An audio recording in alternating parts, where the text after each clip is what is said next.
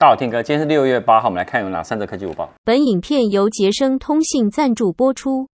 我们看第一则哈，苹果的 Lightning 的充电孔从二零一二年就推出了，首次应用的是在 iPhone 五上面。那现在已经十年了啦。那欧盟政策哦，我们那天就说了，已经正式宣布了，怎么样？最多活不过两年，为什么呢？因为苹果呢，它碍于你也知道，它可以 Lightning 有授权金嘛，所以会觉得哎，不要放弃。但呢，因为欧盟已经达成协议了，就是呢，它要让 iPhone 跟 Android 的手机呢，有线充电呢，都一定要用 Type C，就是 USB-C。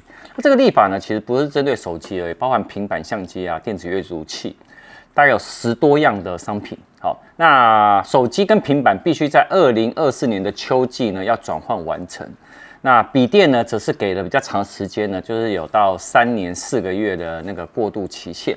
那新法案呢，就是说你不要产生电子垃圾，然后消费者购买三 C 产品的时候，不用再添购什么充电器呢，跟充电线。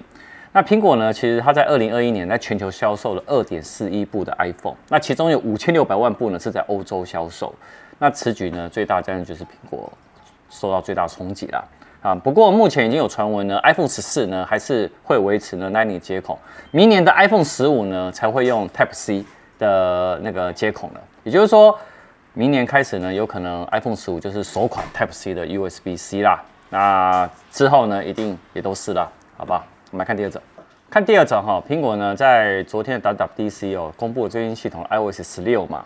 那有很多新功能，我们跟啊，我先顺便讲一下，我们今天晚上呢会有 iOS 十六的我的实测的影片，然后包含呢教学，所以呢今天晚上一定要看我们 iOS 十六实测影片哦。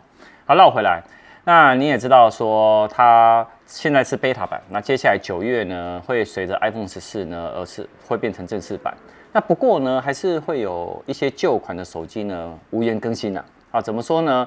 在苹果公布资讯说，如果呢你是下面的手机，有可能就没有办法支援啊。什么手机？我先直接讲，就是 iPhone SE 的第一代，iPhone 六 S、iPhone 七、iPhone 七 Plus 以下的所有手机。都没有办法更新到 iOS 十六啊，也就是说，呃，iPhone SE 的第二代啊，然后 iPhone 八以上的机种也全部都有支援啊。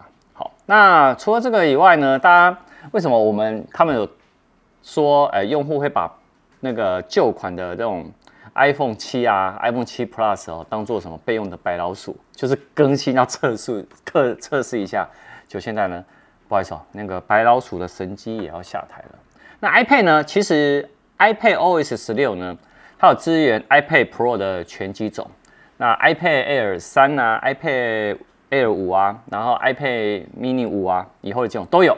那谁没有？iPad Mini Four 跟 iPad Air Two 哦，就要下台啦。看第三者哈，哎，苹果的 iOS 十六测试版就 beta 版的第一天呢，外面就有发现说，哎呦，有藏下一代的 iPhone 新 iPhone 的资讯。有望首度支援呢，常亮模式就是 Always On Display。那外面就有发现说，在 iOS 十六的第一个公测的这个测试版本呢，里面有藏了三组的荧幕背光管理的程式代码。那每一组呢，跟常亮模式都有关系。那其这其中呢，还有一个什么隐藏按键，那可以让内部的工程师哦，在不支援的机款哦，干嘛开启这项功能？那这暗示什么？苹果呢会。已经呢，在透过 iPhone 十三 Pro 在做相关的测试。那他们外面就有猜测说，这个常亮模式呢，将会是 iPhone 十四 Pro 跟 iPhone 十四 Pro Max 呢高阶机款呢来做限定。